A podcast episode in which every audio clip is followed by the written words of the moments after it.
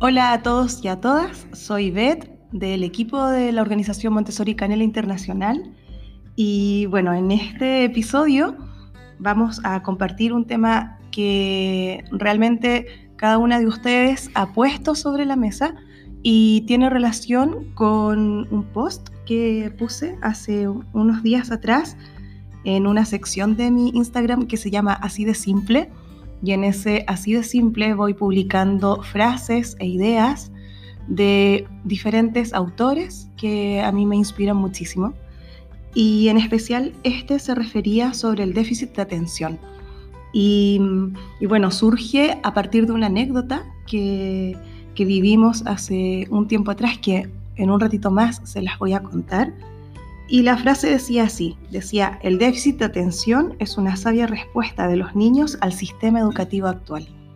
A partir de esto, pues se generaron varias preguntas, muchísimas de ustedes me escribieron, me mandaron mensajes, se comunicaron conmigo por WhatsApp y por eso es que he decidido hablar hoy de este tema, del déficit de atención y el ambiente preparado Montessori, qué relación tiene, qué vínculos se pueden establecer y bueno, eh, para ello, he querido invitar a una persona muy especial, gran conocedor de este tema y de tantos otros saberes, que, que forma parte también del equipo de Montessori Canela desde hace muchos años. Me refiero a don Marco Zagal.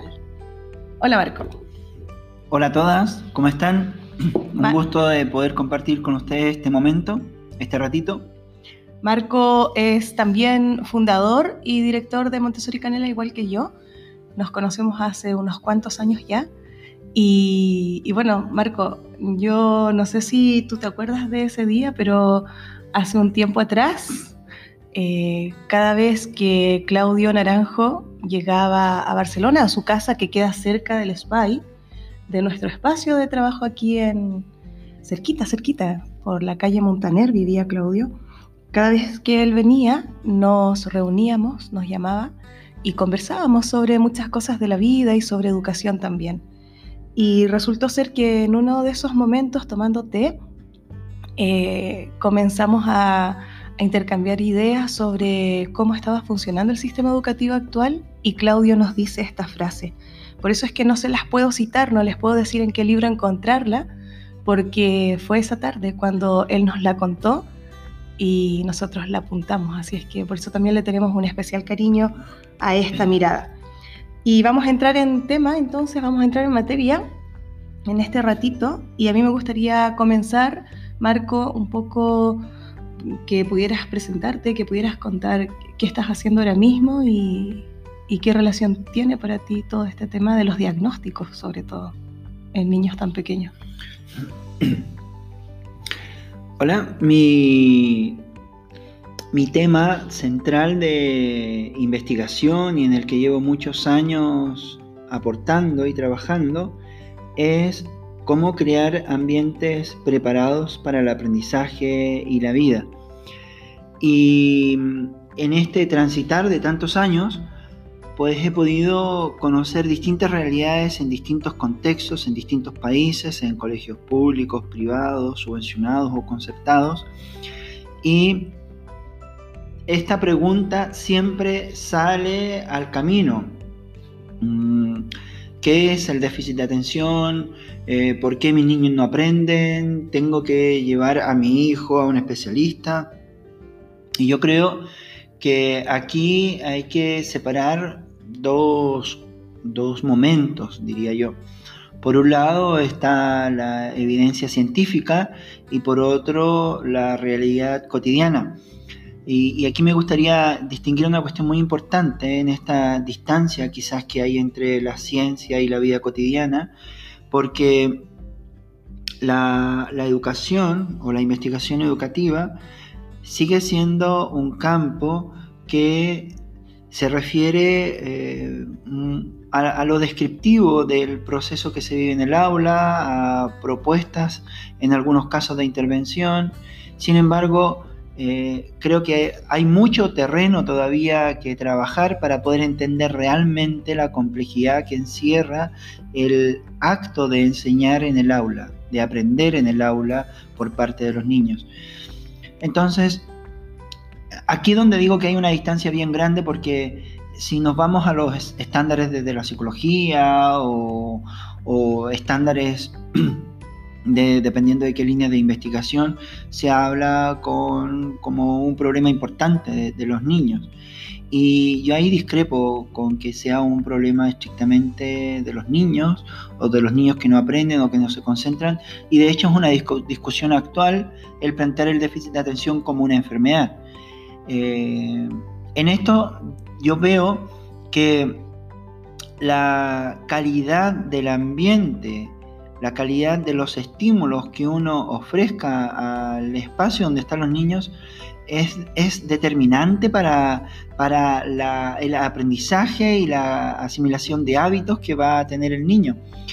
Entonces, lo que he podido constatar y, por eso me, quiero insistir en esta distancia, ¿no? esta, en esta diferencia que hay entre eh, la investigación científica y lo que ocurre realmente en, el aula y por qué creo que hay un campo tan grande por desarrollar, porque en la práctica me ha tocado ver en distintos rincones del planeta, en distintos rincones de América Latina y de Europa, que Toda vez que se crea un ambiente, un espacio de trabajo vinculante, cercano, donde se promueva el horror, donde se promueva la comunicación activa, efectiva, ya donde se promueva la interacción social, donde el niño tenga una mayor participación en la toma de, de decisiones de lo que está viviendo en el aula, en una cuestión tan simple como que el niño pueda elegir en qué trabajar las dificultades de aprendizaje que eh, pueden existir son muy menores en comparación con un espacio que es mucho más directivo y donde los niños tienen que estar simplemente obedeciendo y poniendo atención a lo que el profesor marca como tarea de la clase. Mm, en ese sentido, pues a mí me, me hace pensar en una, se me viene como una imagen mental sobre cómo, y que también es bien caricaturesco, cómo aquellos niños y niñas están eh, en unos espacios contenidos como si fuera una olla a presión, como cuando se, este, se prepara la carne o se cocina ahí algo, que están tan, tan contenidos donde no existe una conciencia real sobre la necesidad de movimiento, sobre sus necesidades fisiológicas básicas como como la sed, como beber agua, como ir al baño cuando lo necesitan sin tener que pedir permiso, como poder comer cuando sienten hambre, estirarse, bostezar, bueno, cosas tan obvias que muchas veces en las escuelas eh, no se permiten y en la vida cotidiana sí. Yo no sé si te acuerdas con un grupo de adolescentes que estuvimos hace muchos años también atrás en Cerdañola, ¿te acuerdas de los chicos del instituto? Eh, nosotros hicimos una experiencia, un profesor, ah, compañero nuestro, que era tutor y profesor de matemáticas en este instituto, nos invitó a su escuela, logró conseguir que nos dejaran eh, transformar la biblioteca, es un instituto público que queda aquí en Barcelona, que logramos transformar esa biblioteca por esas horas en una, y transformarla en un ambiente preparado. Y entonces, cuando venían los chicos y las chicas de cuarto de la ESO, que aproximadamente tendrán que 14, 15 años más o menos, ¿no? Los de cuarto, venían y, y sabes qué, no, sus cuerpos es como estaban rígidos, no se atrevían a tocar, no se atrevían a, Ah, teníamos un espacio con frutos secos, con cojines para descansar, otros espacios para trabajar temas más de matemáticas, de lengua, de ciencias. Y no se atrevían a tocar, era como si estuviesen en una expo, así una feria internacional. Y claro, ¿cuántas veces eh, uno ha crecido con esto de no toque, no grite, no se mueva, eh, no sonría mucho, porque cuando uno está contento, incluso en lo cotidiano te preguntan, ¿y por qué estás tan feliz? ¿Qué te pasó? Cuando en realidad eso debería ser lo normal, el sentirnos bien, el poder manifestar abiertamente cómo estamos hoy aquí. Y este grupo eh, fue muy curioso porque nos decían justamente que, que no sabían por qué eh, ellos nunca habían pensado en, esto, en este tema de, de por qué en sus casas cuando tienen sed o cuando tienen hambre beben agua y van y comen directamente o cuando tienen necesidades de ir al baño van sin preguntar a nadie. Nunca se habían planteado por qué en todos sus años de escolarización siempre alguien decidió por ellos cuándo era el momento de hacerlo. Y, eso también hace que estén así como en una olla a presión, siento yo, y que por eso es que los patios y los exteriores, que además no se cuidan y no se preparan mucho, son tan ruidosos y siempre hay tanto conflicto, hay peleas, hay, todo un tema difícil un poco de sostener y acompañar en los niños y en las niñas. Y con Claudio justamente hablábamos de esto y nos dábamos cuenta, bueno, o reafirmábamos, ¿verdad? Esta mirada de lo que dice Marco, que el ambiente influye mucho en cómo estamos nosotros como adultos, pero también cómo se encuentra un niño o una niña. Frente a esto, eh, Marco, yo te quiero compartir algunos de, de los comentarios de, las personas que nos escuchan, que a mí me da mucha alegría porque nos escuchan desde Chile, desde diferentes sitios de España, de Colombia, eh, compañeros que están también en México, eh, en Estados Unidos, en Italia, y eso da mucha alegría porque al final uno se da cuenta que esto es unir, unir y compartir. Y mira, te voy a compartir un par de, opiniones, no las puedo leer todas porque son muchas, pero eh, algunas a ver qué te parecen. ¿Te, parece bien que lo hacemos así? Sí, antes me gustaría agregar algo a lo que tú has dicho de unir y compartir. Eh, a mí me gustaría agregar que esto que estamos haciendo ahora de comunicar el trabajo que eh, llevamos adelante en América Latina y en Europa, y también en proyectos de África que hemos apoyado, tiene que ver con una visión de, la sociedad diferente a, a, cómo se ha constituido, cómo se ha conformado hasta ahora. Es creer profundamente en que es a través de la educación, como decía Claudio Naranjo, que vamos a poder construir una sociedad mejor. Hay que cambiar la educación para cambiar el mundo. Con esto nos hemos dado cuenta que el trabajo transformacional que hemos ido constatando a lo largo de estos años en distintos países, en distintas escuelas eh, públicas, privadas y concertadas, es por parte nuestra, de los fundadores de esta organización Montessori Canela Internacional, también una responsabilidad social para poder comunicar y motivar a todas aquellas familias, profesores y escuelas que están buscando herramientas para hacer el día mejor, para hacerle el día más agradable a los niños, para hacer en definitiva una sociedad mejor desde el espacio que cada uno puede aportar, vemos que aquí también hay una responsabilidad social de parte nuestra de poder comunicar que sí es posible construir nuevas realidades con los recursos que tienes. Montessori Canela se diferencia de las distintas formaciones que hay a nivel mundial porque hemos incorporado una parte importantísima del desarrollo humano. Vemos que el, el profesor, el adulto, que está con niños es el principal recurso pedagógico que hay en la escuela, que hay en el aula. Y en la medida que este adulto esté completamente consciente del rol que tiene de sí mismo, vamos a poder realmente aportar a una educación centrada en el niño porque va a ser un proceso más libre de prejuicios y de una visión que eh, centre todos los esfuerzos en formar a este ser humano que está en pleno desarrollo social, emocional y cognitivo. En este sentido, eh, tenemos una opinión que habla un poco de lo que tú vas diciendo sobre los docentes, sobre la importancia de la preparación del adulto, y yo también eh, agregaría que el adulto es parte del ambiente preparado y por tanto es una pieza esencial, ¿no? Es una clave allí en, todo el proceso de aprendizaje. Mira, Belenoska 28 nos dice, no creo en el déficit atencional. Siempre he pensado que es la poca motivación que generan los docentes en sus estudiantes. ¿Qué tú sugieren estas palabras, estas ideas, Marco, respecto de, la motivación?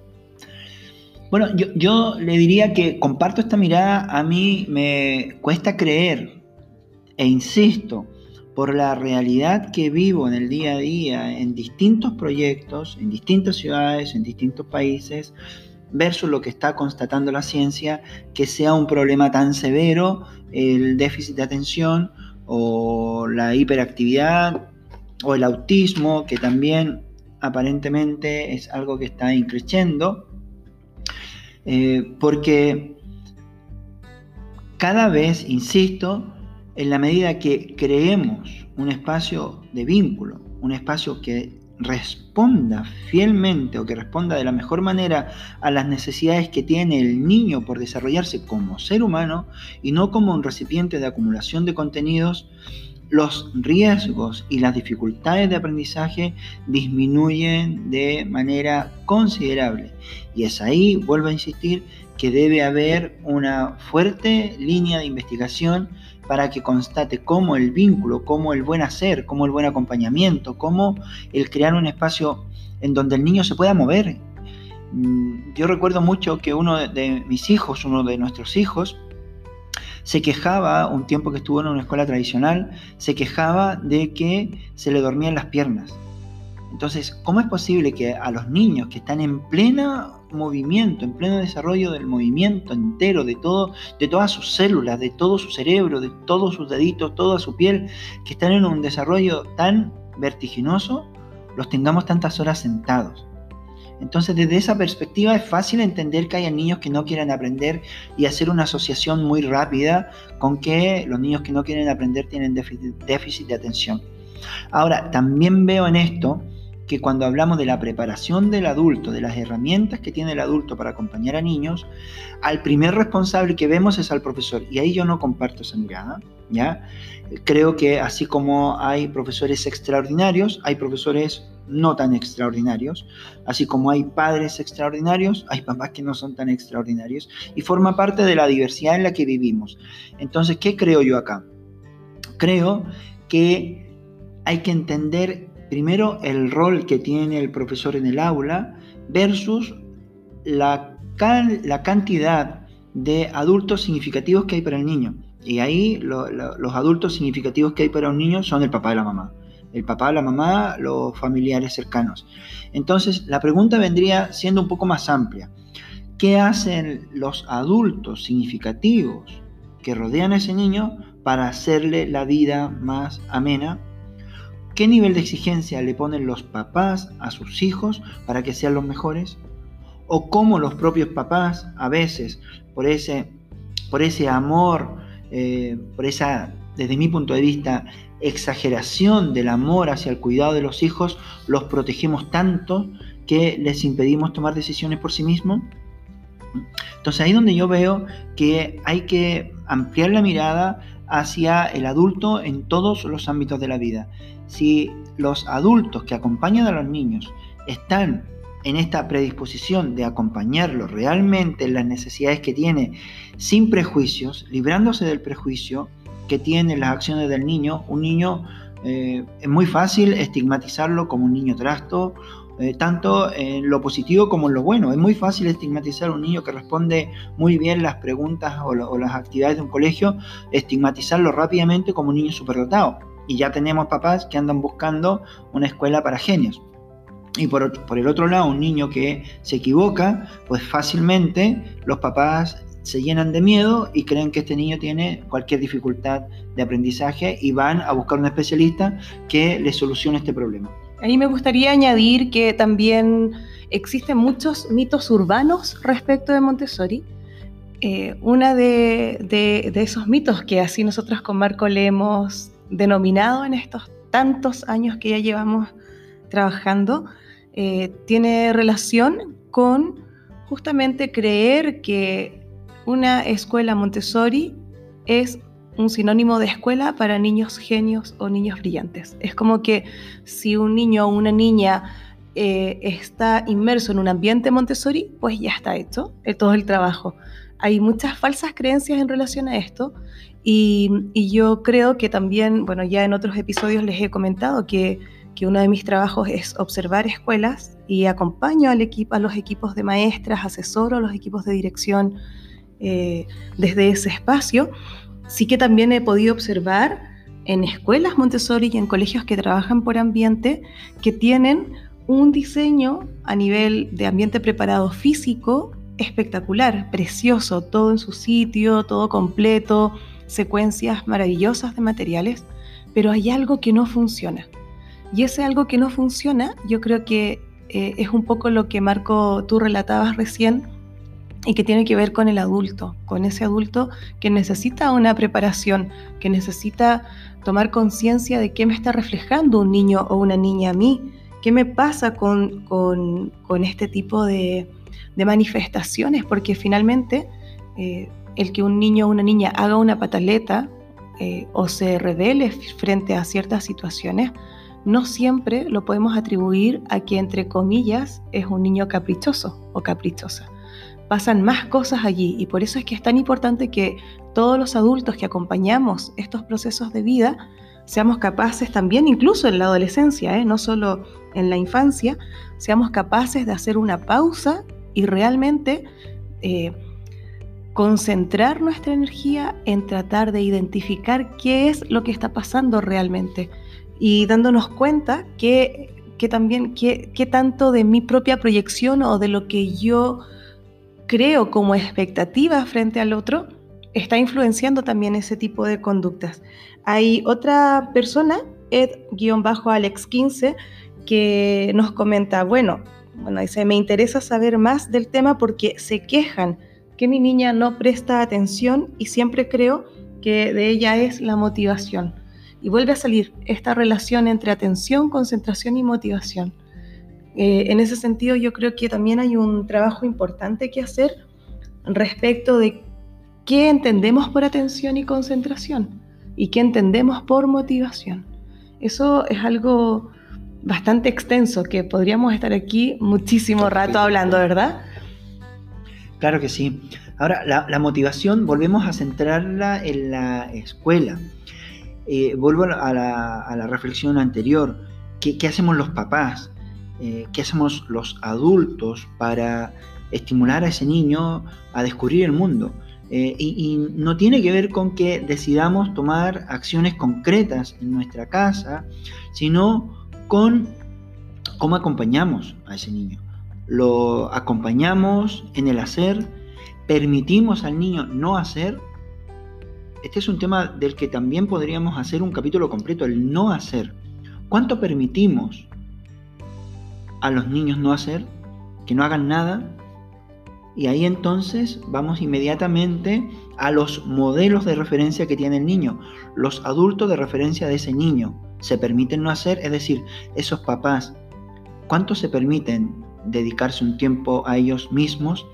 ¿Cuánto tiempo le permiten a ese niño dedicarse a él mismo a hacer lo que se le dé la gana, ¿ya?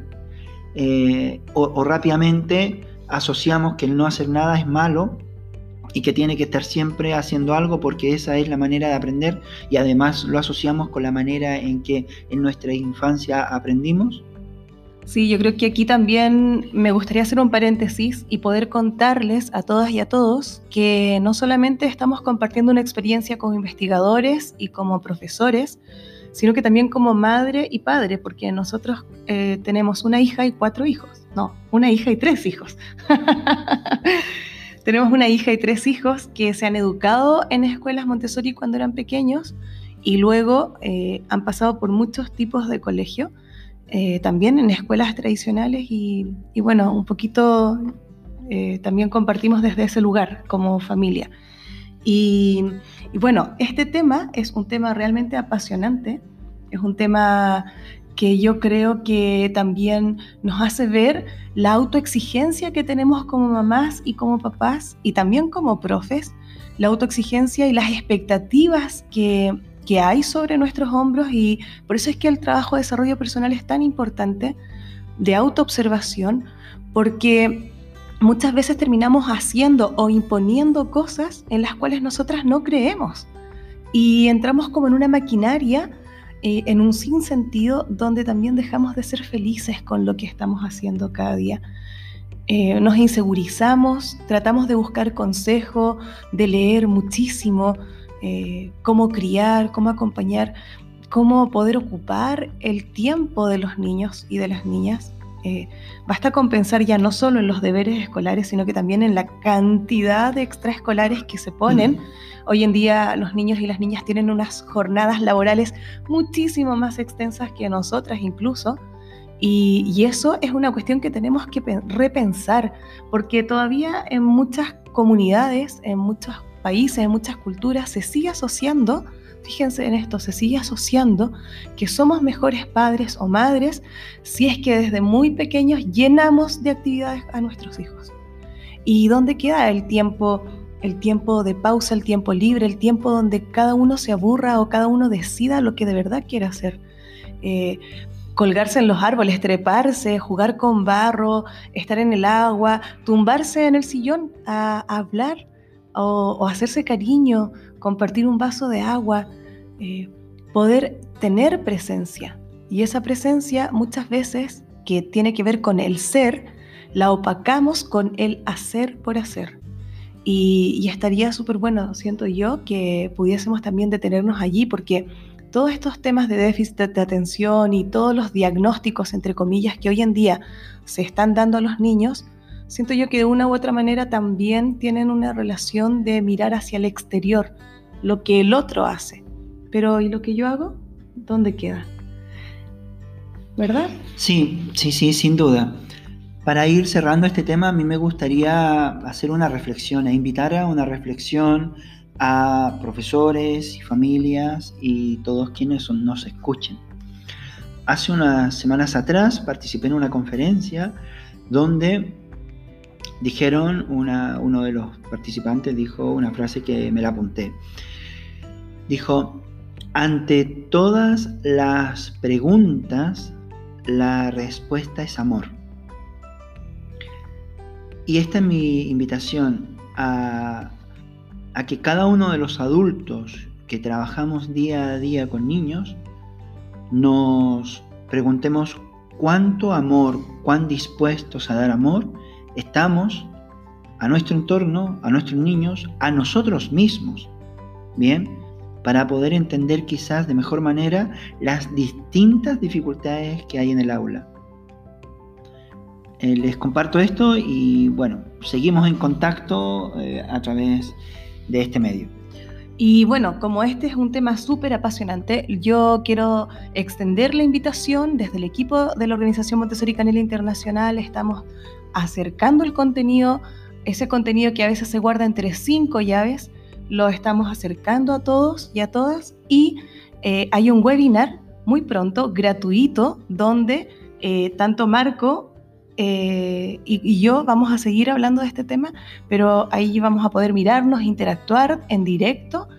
Así es que vamos a dejar también aquí en la descripción el lugar donde se pueden inscribir y nos vemos en ese contexto, que yo creo que, que también a nosotros nos apetece muchísimo poder mirarnos y, e interactuar, porque también he de decir que nosotras estamos acostumbrados a, a hacer todo presencial. Entonces también estamos aprendiendo en, estas otras artes de, de, acompañarnos desde la distancia.